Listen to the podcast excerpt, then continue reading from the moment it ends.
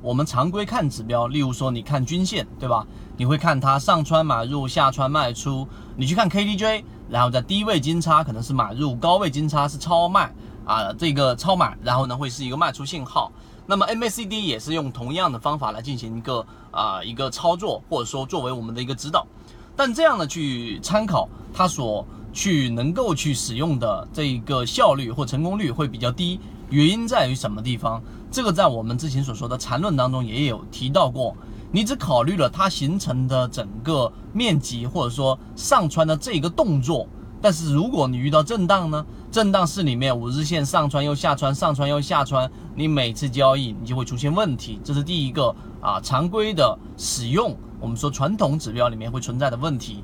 第二个，那当你如果说按照这种方式来操作，它会具有非常大的延迟性，要不就是过慢，要不就是过快。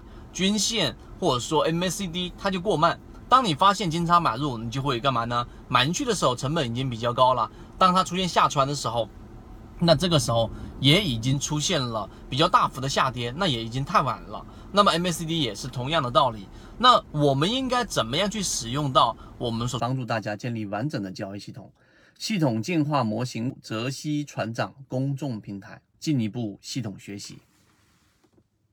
说的这个指标呢，其实指标它只是一个我们所说的这个工具，剩下的是需要你怎么去搭配使使用。那么今天我们讲的速动率，就是你除了要去参考上穿跟下穿这个位置以外，你还需要去做一个动态的观察。例如说，当五日线上穿十日线过程当中，这里面形成的整个交错面积除以它所交错形成的这个时间，就会得出一个速动率。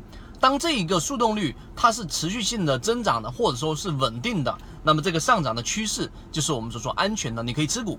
但是当这个速动率开始减弱，甚至于变为负数的时候，也就是说它这里面形成的面积 A 除以时间 t，t 一 A 一 t，对不对？那么第二个 A 二除以 t 二，那么得出了这个速动率出现了一个减弱。那么就说明它上涨的动力和上涨动能是在逐步逐步减弱的。那么这个例子，我相信大家就能明白，当一只个股突破到某一个强势区域的时候，你应该考虑几个事情。第一个，它这个突破所持续的时间有多长，这是第一个。第二个，在它突破的过程当中，它上涨的整个快速的拉升的过程当中，它所花的时间有多长？如果说它上涨过程当中出现我们说的这一种非常快速的加速，那么这个加速过程当中，它一定会有一个加速度减弱的过程。在这个减弱的过程，你就可以通过不同的时间级别，通过六十分钟，通过十五分钟来用 K 线判断，哎，它整个上涨的这个速速率，哎，出现了一个减弱。那么这个时候呢，你可以用刚才我们所讲的这个模式来作为你一个动态卖点的一个参考系统。